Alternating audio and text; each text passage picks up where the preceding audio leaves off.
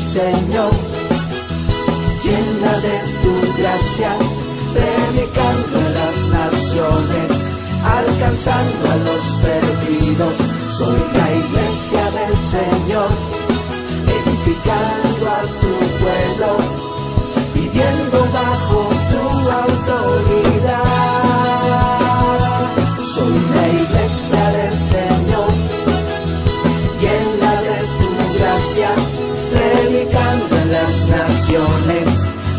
alcanzando a los perdidos. Soy la iglesia del Señor, edificando a tu pueblo, viviendo bajo tu autoridad.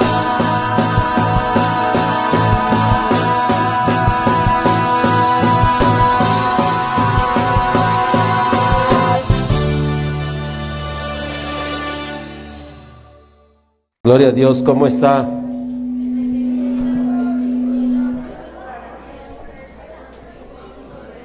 Llenos de gozo, de paz, de poder, de autoridad, de profecía y ahora de prosperidad. Eso es. Estamos llenos de prosperidad. Oh, que estamos llenos de prosperidad. Eso es. Muy bien. Sí. Creo que todavía está viciando un poquito, pero bueno. Estamos ya en el tema 4, hermanos, de la serie Una iglesia próspera. Quisiera preguntarle, ¿cómo le ha ido con los tres principios de la prosperidad? Quisiera que no, que no los olvide, que no seamos oidores olvidadizos. Por eso quiero recordarlos antes de empezar. Hoy vamos a ver el cuarto principio de la prosperidad, de la prosperidad divina. Pero no quisiera seguir avanzando si no recapitulamos, recuperamos eh, los primeros tres principios y que podamos ser honestos, sinceros ante Dios. ¿Qué estoy haciendo con los principios que Dios me está dando? ¿Los estoy tomando, los estoy aplicando, me estoy esforzando en hacerlos vida? ¿O simplemente los oí, pues se oyó bonito, se oyó fuerte, se oyó así, pero sigo en mi vida haciendo lo mismo que antes? Le voy a recordar cuáles son esos principios. Principio número uno, Dios es el dueño de todas las cosas. Principio de la prosperidad es reconocer que Dios es el dueño del cielo, la tierra y su plenitud, el dueño del oro y de la plata, dice la escritura. Dios es el dueño de todo lo que hay. Nada es mío, todo es de Él. ¿Cómo está ahí? ¿Ya nos cayó el 20 de eso? Ya estoy reconociendo que cualquier cantidad de recurso que yo tome en mis manos no es mío. Solo soy mayordomo, administrador de eso. ¿A dónde estoy destinando todos los recursos? Poquitos o muchos, no lo valore así. Son de Dios. ¿Hacia dónde los estoy destinando? Me va a traer prosperidad, el destino que le estoy dando a los recursos, me va a traer prosperidad o estoy fallando en la administración de las riquezas de Dios. Tenemos que reflexionar sobre eso. Todos los días y sobre todo los de quincena, tengo que pensar en el primer principio de la prosperidad. Este cheque, este recurso, esto que pones en mis manos, no es mío, es tuyo. Siguiente principio de la prosperidad, el segundo, ¿lo recuerda? Entregar cuentas. Tienes que reflexionar si estás o no entregando cuentas.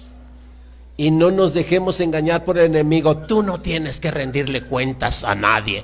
¿No es ese el discursito que nos dicen en el mundo? Que nosotros somos más grandes y más fuertes y más libres y más autónomos cuando no tenemos que entregarle cuentas a nadie. Esa es la mentira del mundo. Los principios divinos de la prosperidad es entregar cuentas. ¿Ya está funcionando eso en tu vida? ¿Ya lo estás considerando a quién le estamos entregando cuentas en nuestra vida? ¿Ya estás tratando de, de entender a quién debemos entregarle cuentas? Ese es el segundo principio. El tercer principio Solo hay una humanidad. Somos uno. En la familia somos uno, no muchos. En la iglesia somos uno, no muchos. Tercer principio de la prosperidad. Dejémoslo ahí en esta recapitulación y preparémonos para recibir el cuarto principio de la prosperidad. Solo, insisto, medita. ¿Están funcionando los principios de la prosperidad ya en tu vida o seguimos resistiéndonos? No se resista. Será próspero. Son promesas de Dios. Amén. Vamos a entrarle al cuarto principio. Para ello le voy a pedir que se ponga de pie por honor a la palabra y abra su Biblia en el libro de los Hechos, capítulo 20.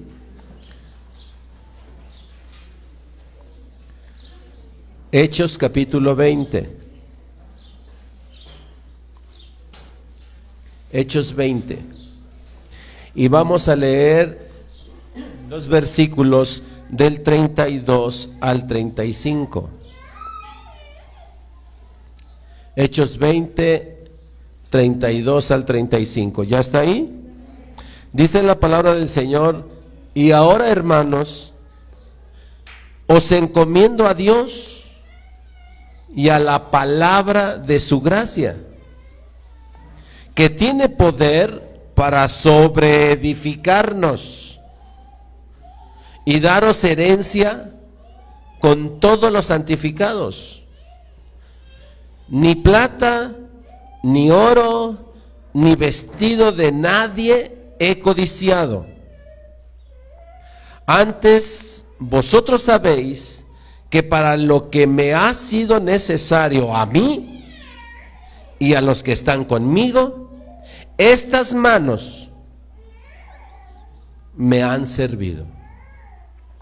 En todo os he enseñado que trabajando así se debe ayudar a los necesitados y recordar las palabras del Señor Jesús que dijo, más bienaventurado es dar que recibir.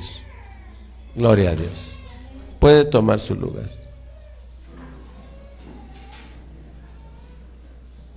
Mire esa hermosa lección de Pablo. ¿Verdad? Aunque no sabemos si fue Pablo o Lucas, digo de los hechos. Pero la palabra de Dios aquí nos da un, un referente importante. Dice, nada he codiciado, ni oro, ni plata, ni vestido, ni coche, ni nada.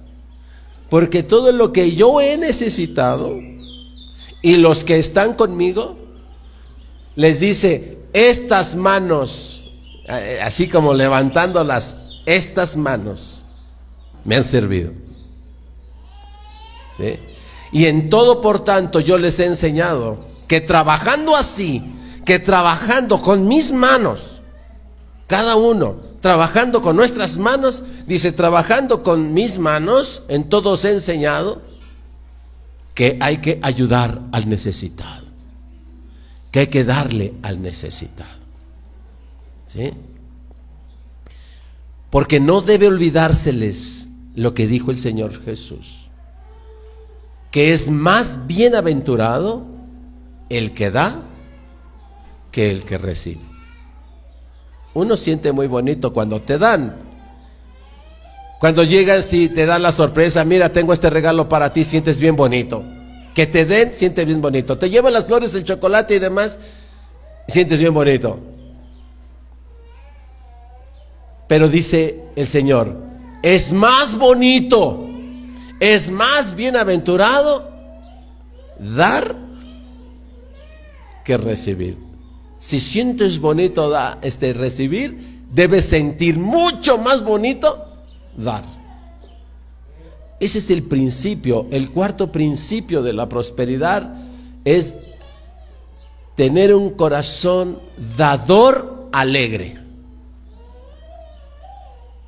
que se goza con dar, más se goza en dar que en recibir, que eso es lo que más le llena. Entonces, el don de dar, ese va a abrir puertas de prosperidad. ¿Sí? El don de ser tacaño, el don de negar, el don de ver al necesitado y voltearse los ojos para otro lado, ese tipo de actitudes no nos va a traer prosperidad. Vamos a desarrollar esto, va a tener su Biblia a la mano porque si vamos a leer bastantes textos bíblicos porque llegamos a un punto difícil de la prosperidad, porque pastor, pues que no se es más próspero si yo recibo. Mire lo que dice Dios, no, vas a ser más próspero si das. Y eso contradice todo lo que el mundo nos enseña. Por eso llegamos a un punto difícil que necesita más palabra de Dios, necesita más fundamento para que nos convenzamos, ¿verdad? Quedemos convencidos de que efectivamente es mejor dar. Amén. Entonces, primeramente, acerca de dar debemos entender lo siguiente. Nadie nace para dar. Todos nacemos egoístas. El niño no le ha costado el juguete, no le ha costado los tenis, no le han costado los vestidos o los pantalones y lo primero que muestra es egoísmo con su eh, hermanito o con su vecinito que está jugando. ¿Eh? Un niño, quítale el juguete y le dile, préstaselo mi amor. No, es mío. ¿Eh? Y a lo mejor en un momento lo hace como que, ay, se lo pesto, mamá. Y nomás se va la mamá y, ¿por qué se lo quitaste? ¿No se lo prestaste? Dijo, ah, es que es mío. Nacemos egoístas. Nadie nace dador. Y eso se ve desde los más pequeñitos. Traemos en el corazón el egoísmo, pero bien sembrado. Conclusión de esta reflexión. El dar es un don de Dios. Nadie da porque, ah, yo nací, yo soy así. No, no, no, no, no. Cuando empiezas a dar, es porque Dios te da el don de dar. Así es que ser un dador es obra de Dios en la vida de las personas para que nadie ande siendo jactancioso. Ay, es que yo sí doy, esta hermana no da, este hermano no da. Si das, es porque Dios ha movido tu corazón para dar. No, es que yo sí iba pasando en el carro, vino indigente y me paré y fui le compré la torta y fui le traje para darle porque Dios quería alimentarlo, porque sabía que tenía hambre y pasó y te usó a ti para que le dieras, pero no es de ti. Es Dios que tocó tu corazón. Así es que volverse un dador alegre es don de Dios. Nadie da por sí mismo. Ese es un principio. Por lo tanto, Dios es el dador más alegre que hay.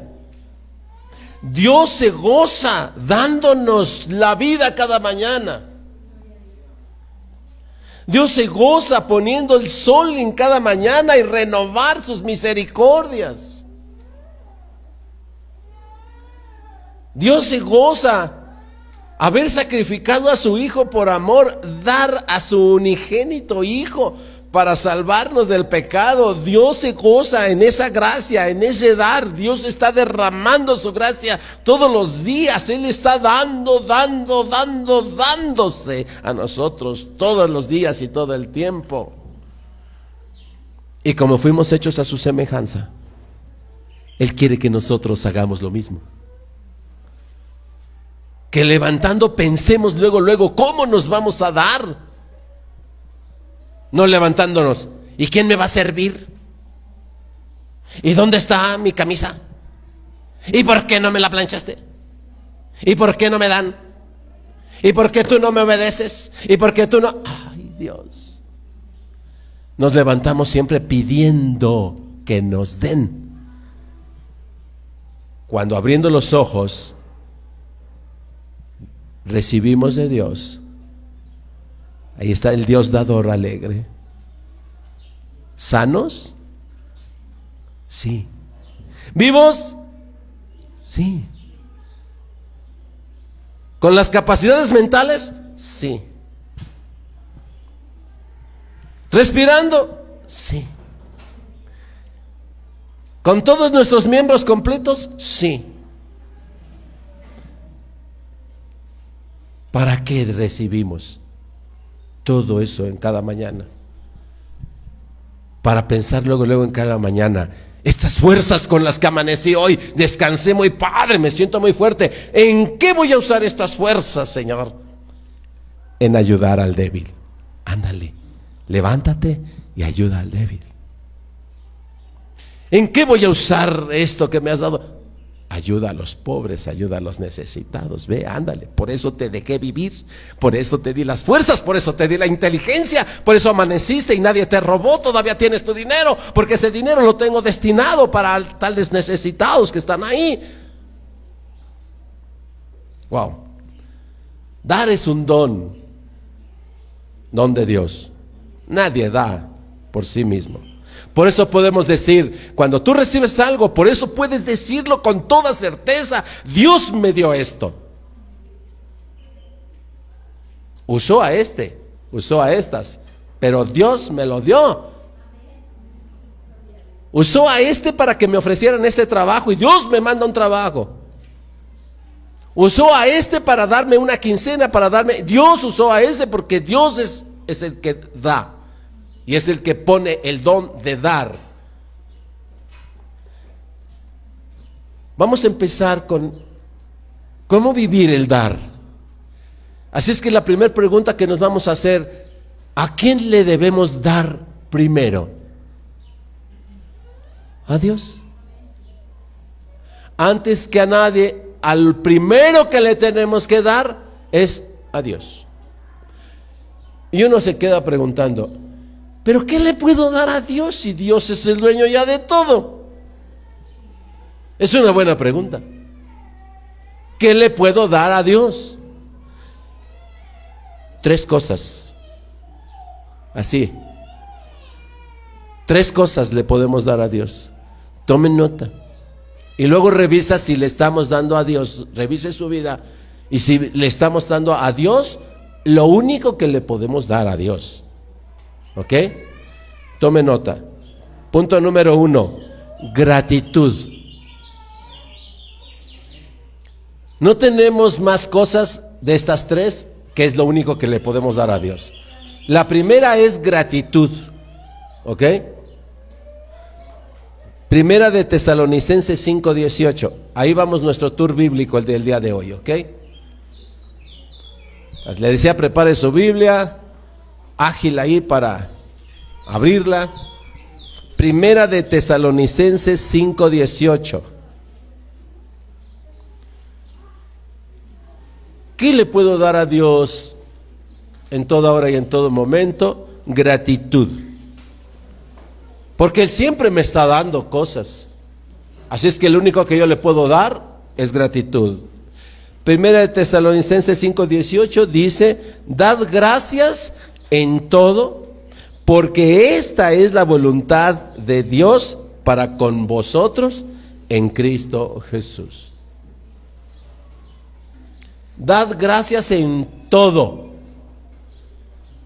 lo bueno y hasta lo que no parece tan bueno.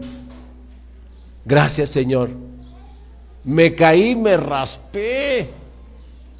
Gracias Señor, porque hoy me das una lección. Corrí sin zapatos, corrí sin, sin sentido, corrí esto y me caí. Gracias por el raspón, porque me enseñas, porque me hablas. Gracias. Porque aún en medio de esto, de este dolor, de este raspón, tú me estás hablando. Amén.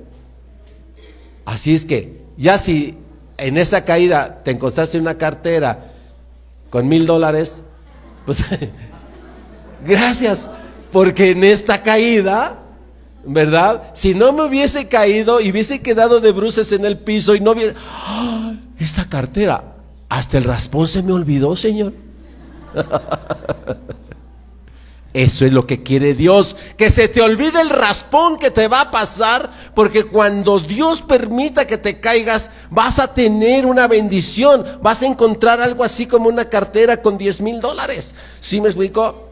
Y entonces cuando ves lo que Dios te va a dar por la caída, se, se te olvida la caída. Oye, oye la obra de Jesús.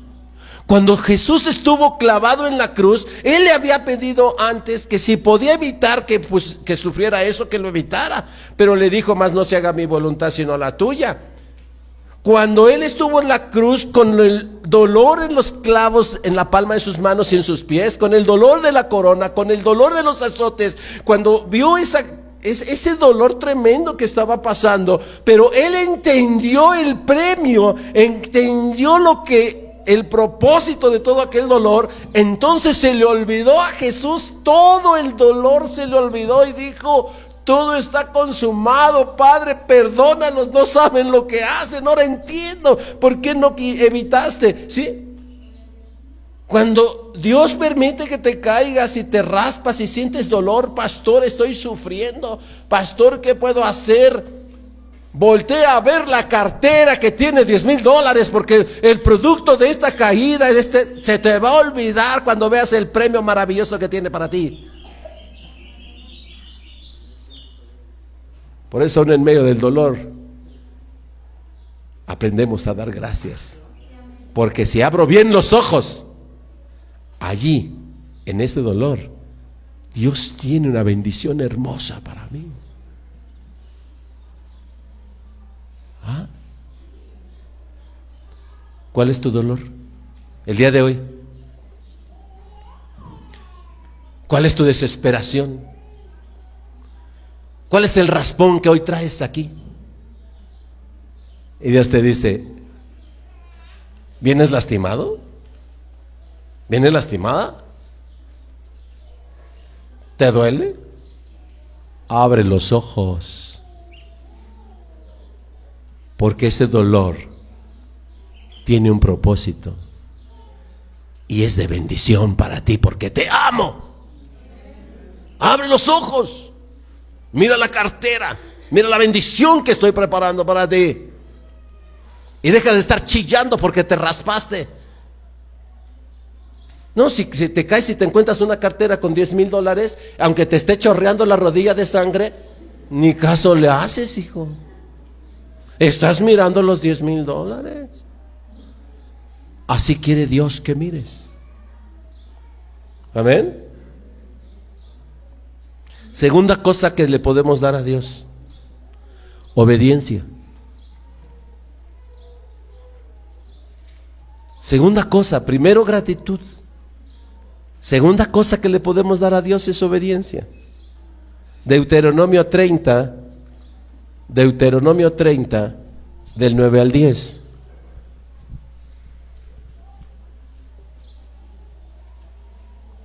Deuteronomio 30, por allá está el principio de su Biblia, que luego alguien que lo anda buscando allá por, gen, Apocalipsis. No. ¿Ok? ¿Ya lo encontró? Del 9 al 10, 30 del 9 al 10. Dice, y te hará Jehová tu Dios abundar en toda obra de tus manos. ¿De qué está hablando? De prosperidad. ¿Sí? Y te hará abundar en toda obra de tus manos, en el fruto de tu vientre. Tus hijos, va a abundar tus hijos, van a abundar en prosperidad. En el fruto de tu bestia. Bueno, hoy, hoy las bestias se alimentan de gasolina, de electricidad. Hoy las bestias son máquinas, son las bestias del siglo XXI. Pues va a hacer que tus máquinas den buen fruto. Y en el fruto de tu tierra. ¿Para qué? Para bien. Porque Jehová volverá a gozarse sobre ti para bien. De la manera que se gozó con tus padres. ¿Cuándo qué? Cuando obedecieres a la voz de Jehová tu Dios. Esas cosas de prosperidad que está diciendo que van a pasar en nuestras vidas, dice, van a pasar cuando tú me des obediencia. Para guardar qué cosa? Sus mandamientos y sus estatutos escritos en este libro de la ley. Cuando te convirtieres a Jehová tu Dios con todo tu corazón y con toda tu alma. Con todo tu corazón y con toda tu alma. Fíjese que no dice con el cerebro. ¿Ah? Dice con todo tu corazón y con toda tu alma. Porque uno cuando ministra, uno se encuentra y le, le, lees la palabra y le dices, hermano, hermana, mire, yo le doy esta palabra de parte de Dios. Y, a mí mucho me sucede eso de que me contestan, sí, pues eso yo ya lo entiendo, pastor, sí, yo lo entiendo, sí, sí, yo lo sé eso. Y de repente si tengo la suficiente confianza, sí le digo, usted está equivocado, equivocada, porque no entiende. Usted está hablando de un entendimiento de la cabeza. Pero la palabra de Dios es al corazón, no a la cabeza. Por eso dice, cuando te convirtieres de toda tu alma y todo tu corazón, no con tu cerebro, no, con tu alma y tu corazón, tus sentimientos, tus emociones, tus pasiones, te conviertes a Dios apasionadamente. Aunque te digan allá afuera, eres fanático, eres fanática, eso es lo que tú crees, estoy apasionado con el Señor, tengo apasionado, emocionado con toda mi alma en el Señor. ¿Ah? Cuando te convirtieres con tu corazón y con toda tu alma. Todas mis emociones y mis sentimientos se gozan, se deleitan en tu palabra, Señor. No quiero hablar de otra cosa que tu palabra. No quiero manifestar de otra manera mi gozo más que alabándote, dándote gracias en toda hora y en todo momento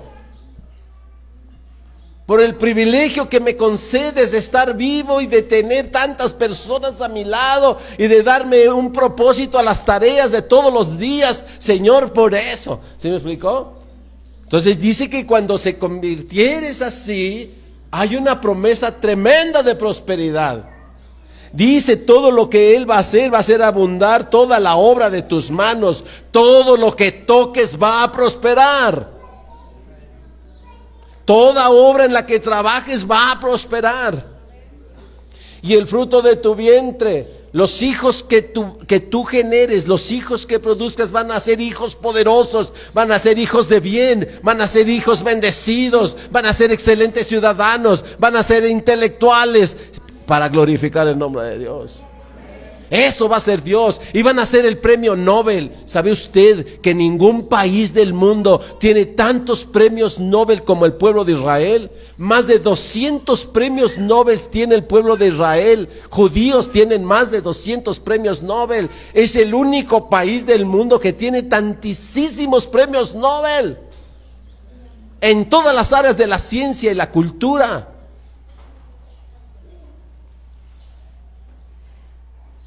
El día que la iglesia entienda eso, los premios Nobel de la paz, de, todas las ciencias, estarán en cristianos.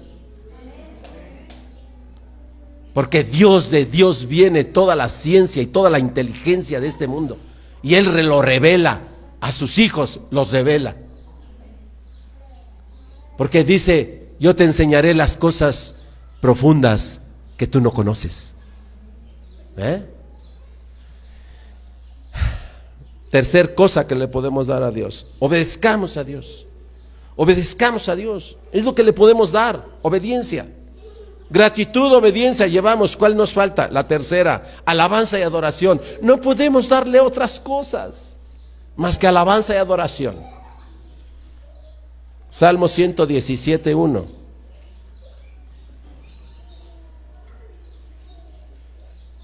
Salmo 117.1.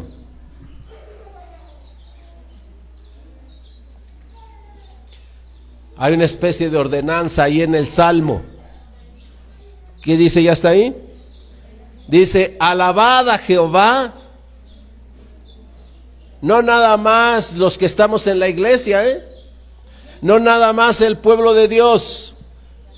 Esto es para quién? Para todas las naciones. Dice, alabad a Jehová, naciones todas, pueblos todos, alabadle. Así es que aquí están las tres cosas. ¿Quería usted saber qué le puede dar a Dios? Hoy Dios te dice, mira hijo, lo único que me puedes tú dar, porque yo soy el dueño de todas las cosas, y aún estas tres cosas solo me las vas a poder dar cuando yo te revele que eso es lo que tú me puedes dar. Gratitud, obediencia y alabanza. No tienes más que darme. Es que yo le doy a Dios y saca su diezmo y dice, yo vengo, pastor, a darle a Dios y saca su diezmo. Ay, a ver, el diezmo no es dar.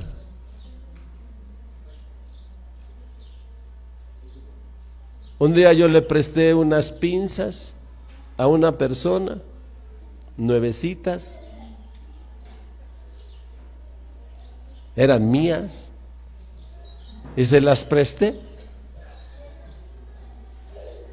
A los 15 días ya no eran mías.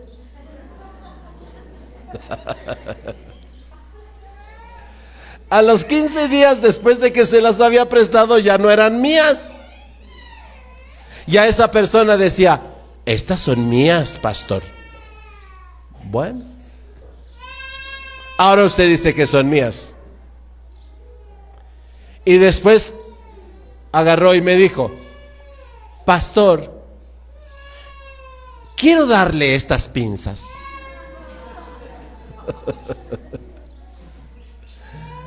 yo dije, gracias. Gracias por lo que me está dando. Le pregunto, ¿eso es dar? No. Eso es devolver. El diezmo no es dar. El diezmo es como esas pinzas. El diezmo no es darle a Dios, porque el diezmo es de Él. Es solo devolvérselo. Ahora falta dar. Por eso hay la diferencia entre diezmo y ofrenda. La ofrenda es dar. El diezmo es devolver.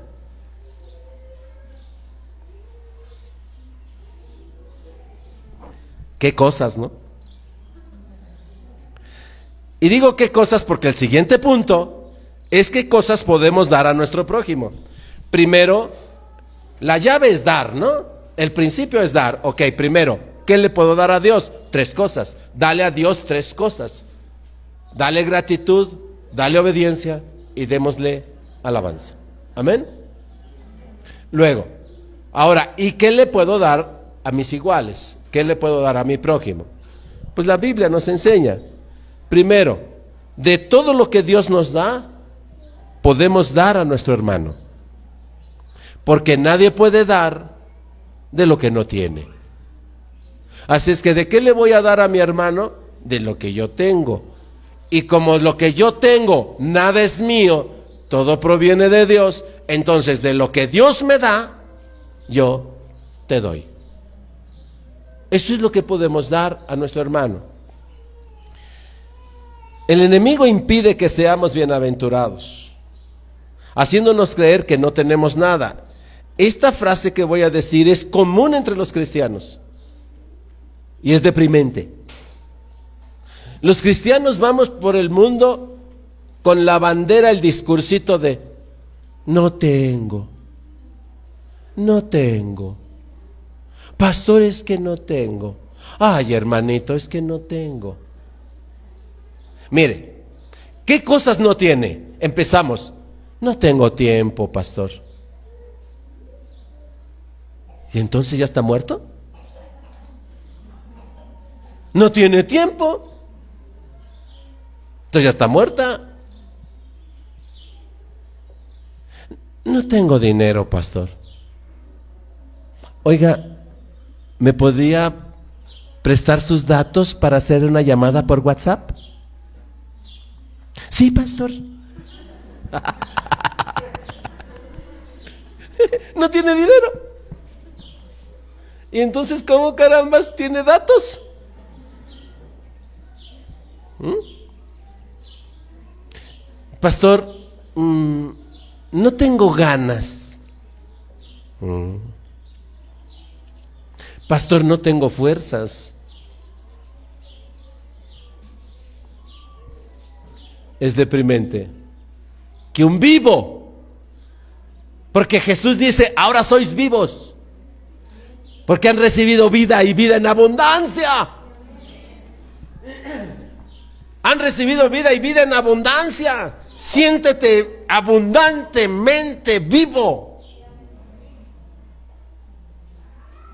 en Cristo Jesús. Y tienes toda una vida para dar.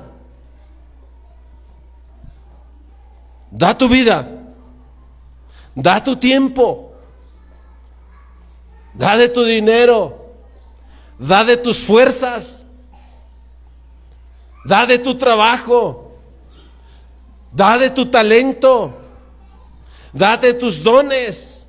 Da de tu inteligencia. No, hermano, cuando revises bien tu vida y revisamos bien nuestra vida, vamos a ver cuán ricos somos. Y el cristiano va, dice la escritura, diga el pobre, rico soy. Por eso cuando llegas al Evangelio te vuelves rico. Porque empiezas a darte cuenta con cuánto pagarías el funcionamiento de tus riñones. ¿Con cuánto pagarías el funcionamiento de tus ojos? ¿Con cuánto pagarías el funcionamiento de tu hígado y de tu corazón y de tu cerebro y de tus dedos y de tus manos y de tus pies? ¿Con cuánto pagarías eso? Cuán rico soy que tengo mis pies que me funcionan y puedo brincar y puedo caminar. Cuán rico soy que tengo mis cinco dedos en cada mano y tengo fuerzas para apretar, para empujar, para hacer cosas. Cuán rico soy porque puedo pensar y puedo razonar y puedo meditar y puedo hablar. Cuán rico soy. Y mucho más rico soy cuando volteo a mi alrededor y tengo hijos y tengo, tengo hermanos y tengo esposa y tengo amigos y tengo hermanos en la fe y tengo vecinos y cuán rico soy. ¿Cuánto tengo para dar? Por eso es lamentable y deprimente que un cristiano diga, es que no tengo pastor. Pero ¿sabe quién dice eso? El que no ha descubierto la palabra que dice es más bienaventurado dar que recibir. Y entonces llegamos a las iglesias a buscar, a ver quién nos da, porque pensamos que no tenemos. Quiero que me den de su tiempo, quiero que me den de su consejo, quiero que me den este de su dinero, quiero que me den despensa, quiero que me den esto, quiero que me den lo otro. Y Dios dice, te traje para dar. Y no vas a dar de lo tuyo porque tú no tienes nada de lo que yo te doy. Solo tienes que voltear a ver de lo que yo te doy y reconocer que yo soy el que te da y que todo eso que tienes yo te lo he dado y quiero que de eso des. Vinimos aquí a dar. Dios me trajo aquí, me pone como pastor para dar. No me pone para pedir y esperar que me den. Por eso este texto de Pablo, ninguna cosa he codiciado, ni oro, ni plata, ni vestido de ustedes, dice Pablo. Porque para todo lo que yo he necesitado y los que están conmigo han necesitado, estas manos me han servido, dice Pablo. Y con todo yo les he enseñado que trabajando de esta manera, ayudemos a los que necesitan. Por eso usted verá que me cuesta mucho trabajo en la congregación pedir alguna ofrenda especial. Porque no me trajo aquí el Señor para pedirle a usted nada, sino para darme todo, para dar de todo lo que Dios me da, para dárselo a la iglesia. Y sabes, también a ti te trajo para eso. Y cuando entendamos eso, vamos a construir una atmósfera de prosperidad divina inimaginable. Nos cuesta trabajo entender esto.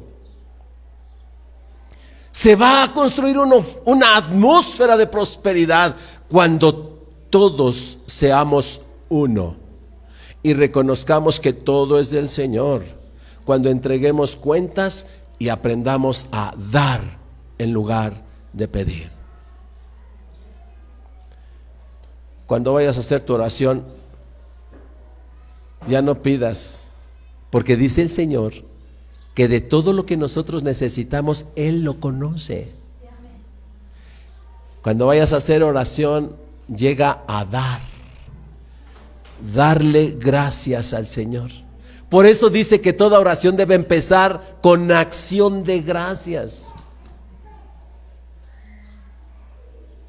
Ora mejor y dile, no, ay Señor, dame, ay Señor, dame. Dice el Señor, todavía no aprendes el cuarto principio de tu prosperidad.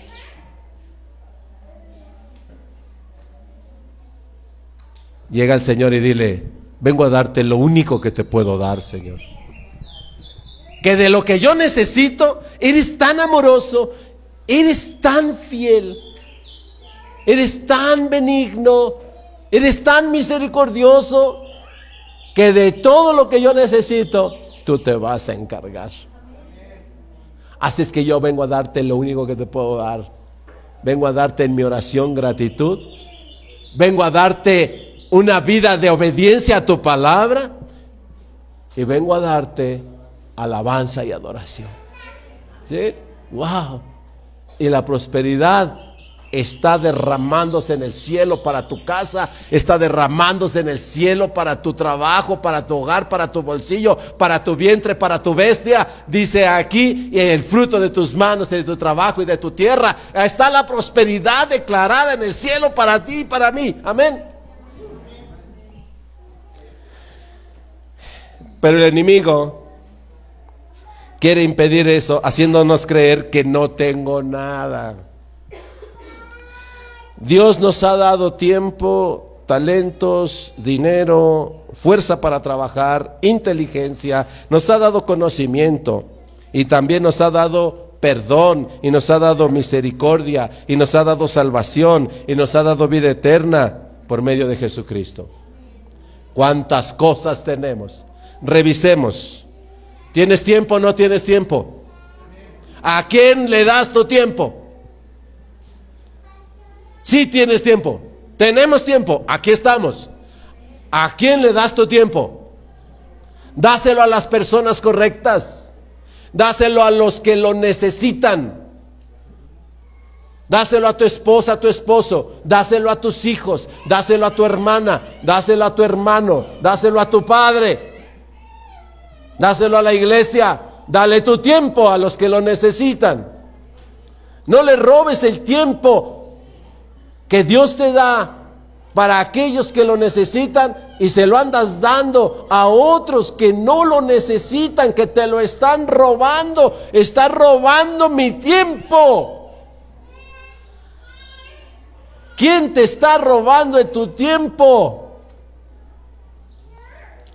Tienes talentos, los estás vendiendo. ¿Cuánto te están pagando por tus talentos? ¿Eh? ¿A quién le estás dando tus talentos? Da de tus talentos. Fíjate a quién le vas a dar tus talentos. Fíjate a quién le das tu dinero. Fíjate a quién le das tu dinero. Fíjate a quién le das las fuerzas de tu trabajo. No pongas, dice la escritura, no pongas tus manos al servicio de la inequidad. Más bien ponlos al servicio de la justicia de Dios. Usa las fuerzas de trabajo para levantar al débil para ir a hacer las tareas de aquel que no las puede hacer porque no le alcanzan las fuerzas. Ve con los ancianos, ve con las ancianas y haz las tareas que ellos no pueden hacer. Veías las tareas que los niños no pueden hacer. Veías las tareas que las viudas no pueden hacer. Veías las tareas que los pobres no pueden hacer. Con tus fuerzas, con tus talentos, veías eso por los necesitados. Ve y date a los necesitados y tu prosperidad está garantizada de parte de Dios.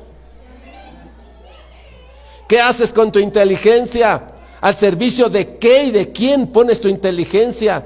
Vemos a muchos jóvenes que son inteligentes, pero ponen su inteligencia para robarse las claves de, de, de Internet ponen su inteligencia para quitar el, family link de su celular porque sus madres los quieren controlar, les quieren, ¿eh? son muy inteligentes para hacer eso. Ponen su inteligencia al servicio de la mentira, tomen su inteligencia al servicio de la maldad.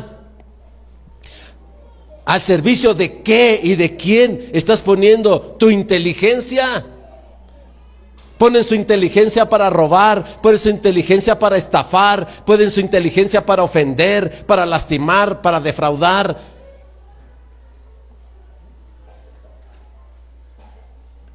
Piense hermano, hermana, pensemos. ¿Al servicio de qué estamos dando nuestra inteligencia? La que Dios nos dio. Perdón. Tenemos perdón de Dios. ¿Qué estamos haciendo con el perdón que recibimos de Dios? ¿Estamos dando perdón? ¿Tenemos misericordia de parte de Dios? Y Dios nos dice, misericordia quiero, no sacrificios. El que dé misericordia, misericordia va a recibir. Estamos teniendo misericordia para aquellos que nos ofenden. Para aquellos que nos lastiman estamos teniendo misericordia.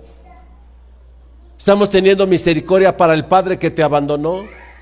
Estás teniendo misericordia para el Padre que abusó de ti. Estás teniendo misericordia para el patrón que te explotó, no te pagó y te corrió. Estás teniendo misericordia para la madre que te abandonó.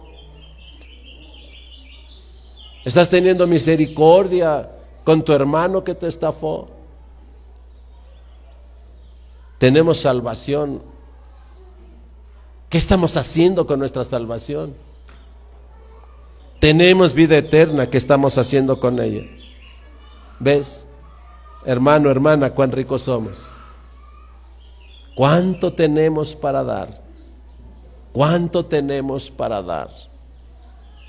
¿Tienes el conocimiento de la verdad en el Evangelio?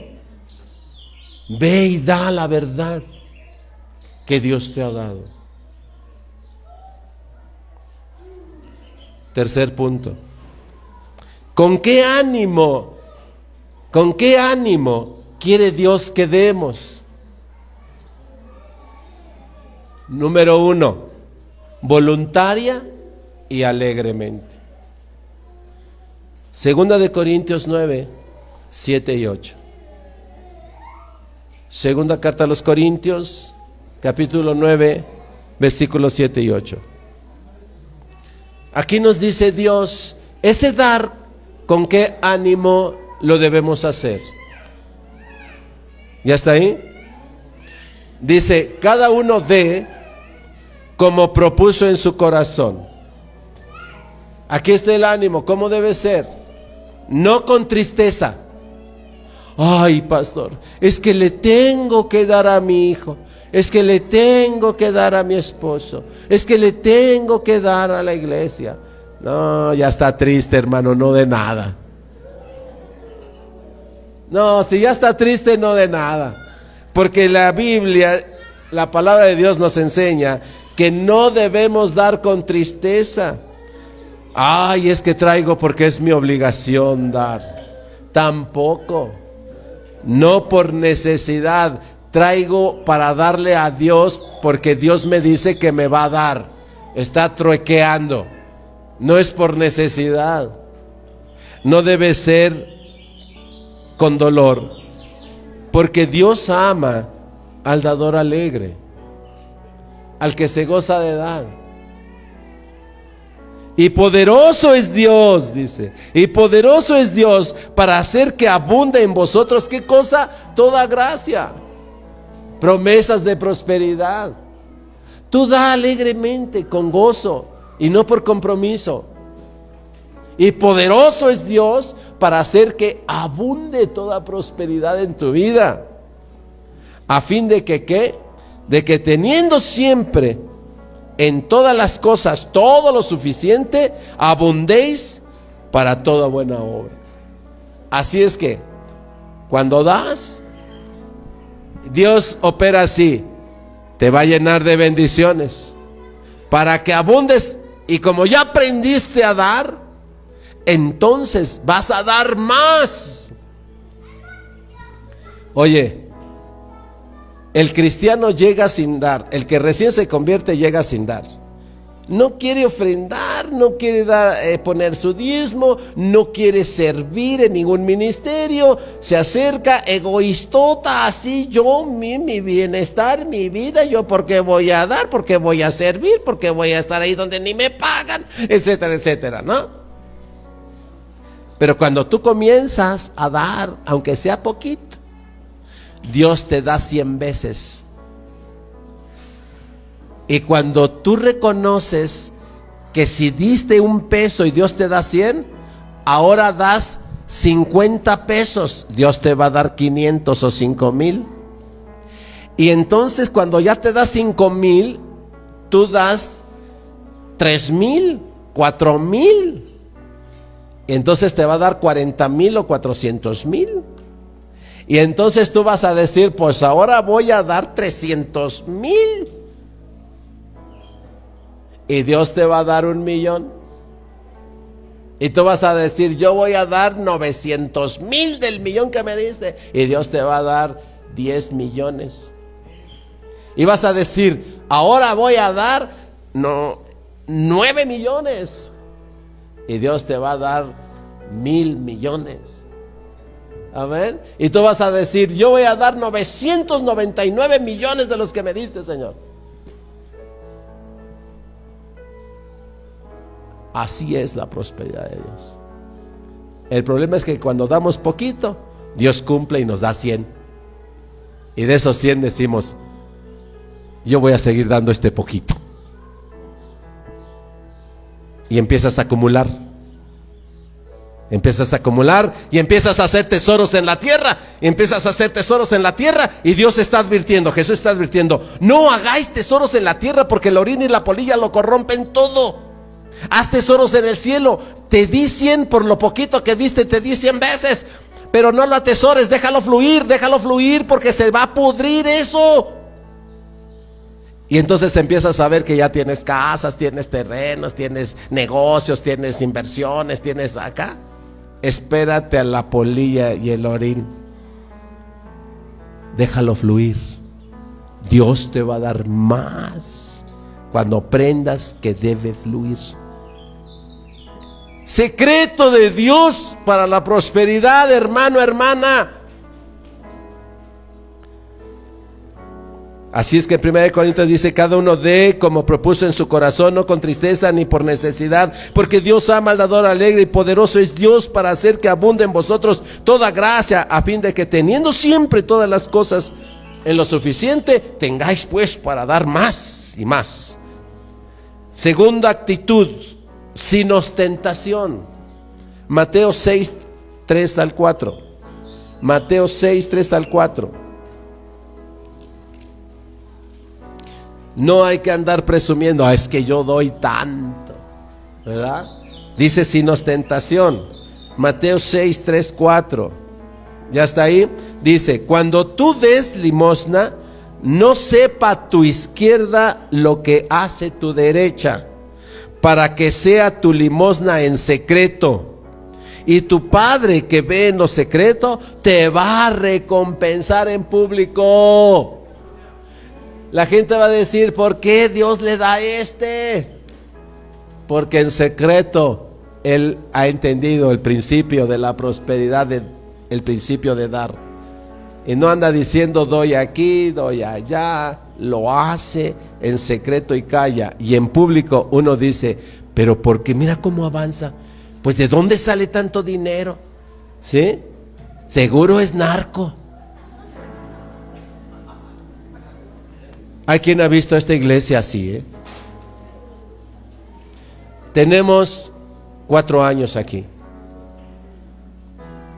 Y vea lo que ha pasado en cuatro años aquí.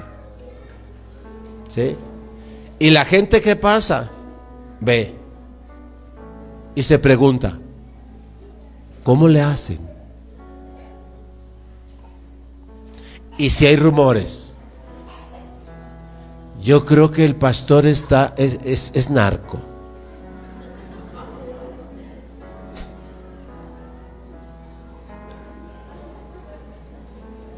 Pero mire dónde estamos. Vea allá atrás dónde estuvimos cuando llegamos. Y mire dónde vamos a estar.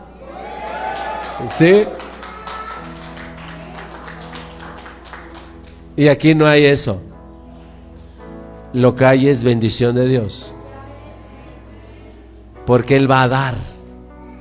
Si usted dice yo no doy, no se preocupe. Mire, ahí está avanzando. Porque se hace con lo que Dios da. ¿Sí? Punto número tres. Dios quiere que demos regularmente, con disciplina, con constancia. Así quiere Dios. Es que este año di, diezmo, pues diste tres, tres quincenas, las otras cuarenta y tantas no diste. O es que ofrendé el día del aniversario, cada año. No. Dios quiere que seamos constantes. Primera de Corintios 16, 2. Todos los días da, da de ti. Mire, Primera de Corintios 16, 2. ¿Ya lo tiene ahí? Dice, cada primer día de la semana, cada uno de vosotros ponga aparte algo, según haya prosperado, guardándolo para que cuando yo llegue no se recojan entonces ofrendas especiales. Hazlo regularmente. No necesitaríamos ofrendas especiales en el aniversario si hiciéramos la palabra de Dios. ¿Se explicó? Cada semana. Según te haya prosperado Dios, no dice que hagas sacrificios ni nada. Solo, según te haya prosperado Dios, cada semana aparta algo. Y así cuando llegue el aniversario o llegue una necesidad especial en la iglesia, no tenemos que andar pidiendo una ofrenda especial porque el hermanito se accidentó y la operación le salen 100 mil pesos. Hermanos, vamos a recoger una ofrenda especial porque necesitamos apoyar al hermano que está en necesidad. No necesitamos hacer eso. Si nosotros entendemos ese principio de la prosperidad, entonces cada semana, cada quincena o cada mes, según Dios nos haya prosperado, apartamos algo y decimos, esta es mi ofrenda. Y entonces llegamos y aquí está, pastor. Cuando llegue la necesidad, vamos a pagar la operación de 100 mil pesos de aquella hermana, de aquel hermano no con el dinero de nosotros, sino con el dinero que Dios nos ha dado, pero que sabemos administrarlo y entender cómo, cómo prosperar. Y aquel hermano y aquella hermana se van a sentir gozosos de parte de Dios porque van a decir, esta es mi iglesia.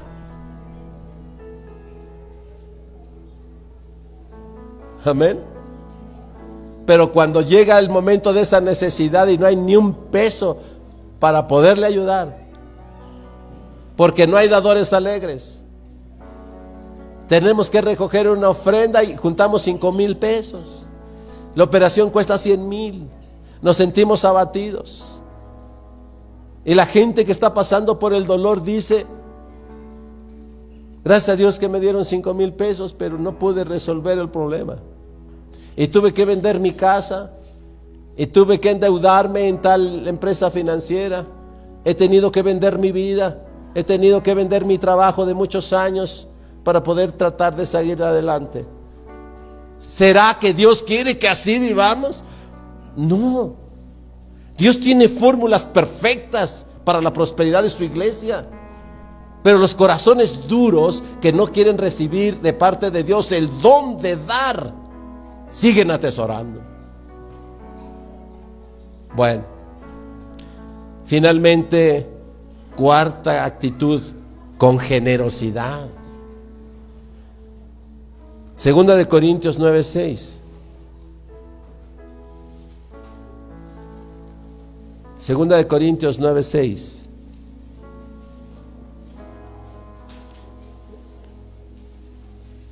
¿Ya está ahí? Dice la palabra. Por esto digo que el que siembra escasamente, también segará escasamente. Y el que siembra generosamente, generosamente también segará. Es una fórmula. Tú da generosamente, hay que dar generosamente, que generosamente vamos a cosechar. Hace un rato platicamos allí en el desayuno con el anciano y su esposa. ¿Sí? Y estamos platicando del proceso de casi dos años, un poco más de dos años que yo viví un proceso de cáncer. Un proceso costoso también porque cada sesión del tratamiento que me estuvieron haciendo me costaba alrededor de 20 mil pesos, a veces un poco menos, a veces un poco más. Entre medicamentos, quirófano, material, pago del médico y todo aquello, era cada sesión costaba esa cantidad. Nosotros no teníamos para solventar todos esos gastos porque el primer tratamiento fue cada ocho días. Después fue cada mes, después cada tres meses, después cada seis meses. Y él decía, pero ¿cómo le hizo? Dios provee. Y de personas, algunos cercanos en la familia algunos de la iglesia y algunos fuera de la iglesia. Yo le decía, el 30, 40% del costo de todo el tratamiento hubo personas que llegaron y me dijeron, carnal, aquí está lo de esta sesión. Hubo personas que me llamaron y me dijeron, maestro, los que tengo conexión en, la, en el rol de profesor, maestro, cuente con lo de una sesión para su tratamiento. Y hubo gente de la iglesia que también me dijo, pastor, aquí está para lo una eh, sesión de su tratamiento. ¿Ven? He sembrado, le agradezco a Dios por poner eso en mi corazón. He sembrado con generosidad. Y cuando he necesitado cosechar, he cosechado con generosidad. Si no fuese así, esta obra no avanzaría como usted ve que está avanzando. No podría ser. Definitivamente no podría ser. Por eso la gente se sorprende. ¿Cómo le hacen? Y su respuesta, como no pueden creer en la fe, piensan que hay narcotráfico. Porque el mundo ha creído que como que es la única manera de progresar. No, Señor, la prosperidad también está en Dios. Finalmente hay recompensas para el dador alegre. Le voy a dar tres citas a ver si con esto nos estimulamos más. Lucas 6:38. Lucas 6:38. Estas tres citas que le voy a dar, guárdelas, escríbalas y, y, vea las promesas que Dios tiene para el dador. ¿Ok? Y si usted tiene fe y cree en la palabra de Dios, pues entonces haga la vida. Lucas 6:38. ¿Ya está ahí? Dad y se os dará. Medida buena, apretada, remecida y rebosante, darán en vuestro regazo.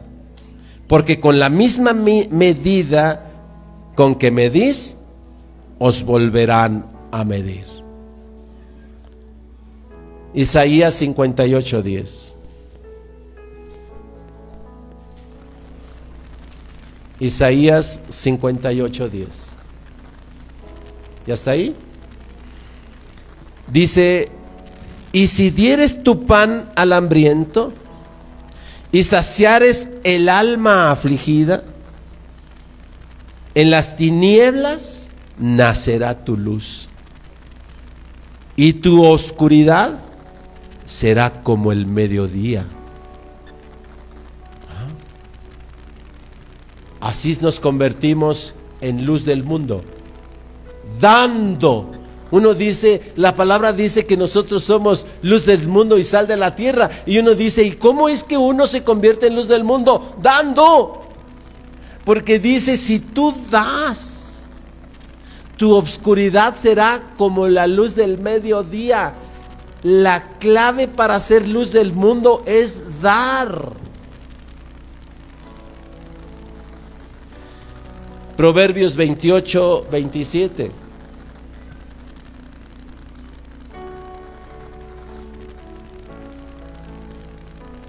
Proverbios 28, 27. ¿Ya está ahí? El que da al pobre no tendrá pobreza, mas el que aparta sus ojos, le pongo ahí una pequeña acotación de mi parte, del pobre, ¿Tendrá qué cosa? Cuídese de eso.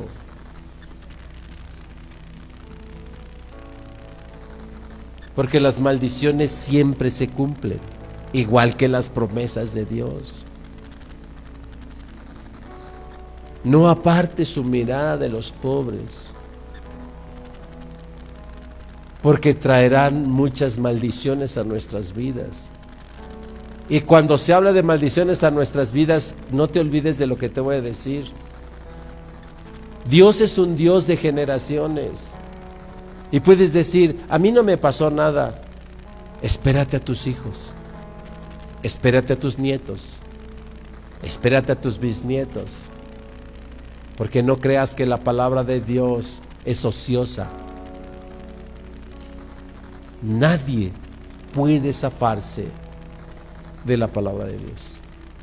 Nadie se puede burlar. Porque zafarse de la palabra de Dios sería burlarse de Dios. Y de Dios nadie se puede burlar. Solo créelo. Y ten temor de Dios. Tengamos temor de Dios. Concluimos con esto revisando ahora. Ya son cuatro principios. De hoy en ocho, si Dios nos lo permite y estamos aquí, te voy a preguntar cómo te va, cómo te ha ido con los cuatro principios de la prosperidad. Y quiero que te quedes con esto. Dios sí quiere, Dios quiere una iglesia próspera. Pero quiere que esa prosperidad entendamos que va a fluir en su iglesia cuando cumplamos los cuatro principios, por lo menos que hasta ahorita llevamos. Uno, Dios es el dueño de todas las cosas, incluyendo el dinero, el oro y la plata.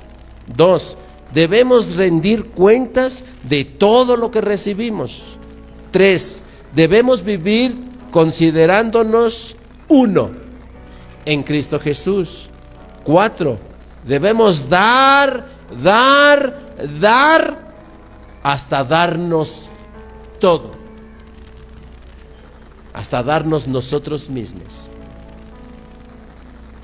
Haga eso. Y la prosperidad no solo en esta tierra para usted, sino para todas sus generaciones que vengan detrás de usted. Usted está sembrando y va a cosechar. Si siembra generosamente, generosamente. Jesús dijo esto que ayer le dábamos a los líderes. Todo el que dejare padre, madre, esposa, hijos, casa, tierras, por mi causa y del Evangelio, todo el que dé eso, de cierto os digo que tendrá cien veces más madres, padres, hermanos, hijos, tierras, casas en este siglo, ahora que viven aquí en la tierra y en el siglo venidero, la vida eterna. Esa es la promesa de Dios. Vivamos la palabra. No tenga temor de dar. Más bien tenga temor de no hacerlo. Amén. Cerremos nuestros ojos y recibamos eso de parte del Señor. Señor, hoy entendemos que solo hay tres cosas que te podemos dar Hoy solo entendemos que solo hay tres cosas que te podemos dar. Gratitud y hoy lo hacemos.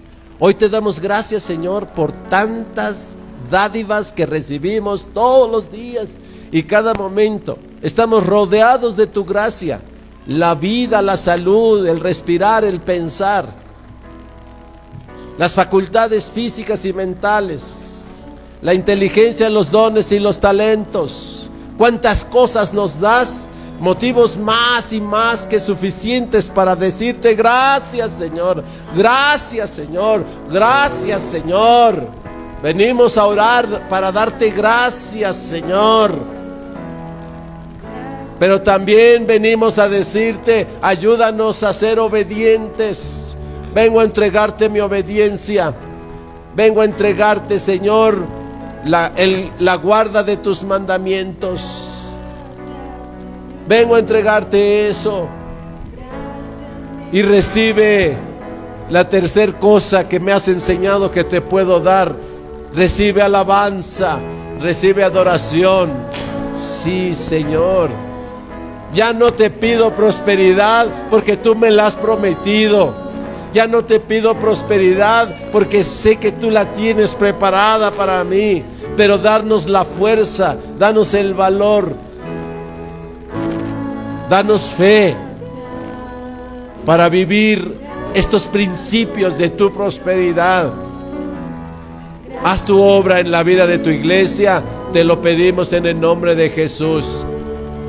Mientras todo eso sucede, mientras te haces manifiesto, mientras tu prosperidad se hace manifiesta en la vida de tus hijos, Hoy te damos gracias y te damos alabándote. Te damos gracias alabándote, Jesús. Ponte de pie y dale gracias. Gracias, Señor.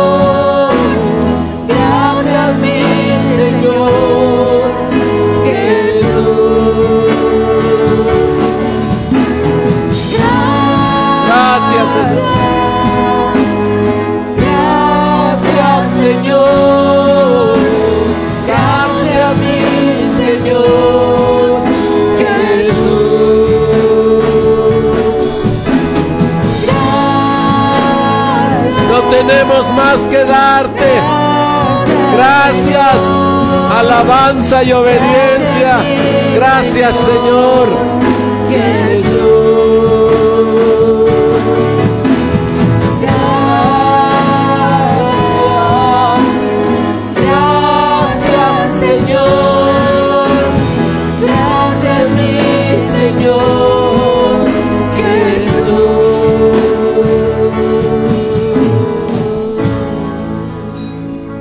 Haz eso todos los días, porque no hay más que le podamos dar.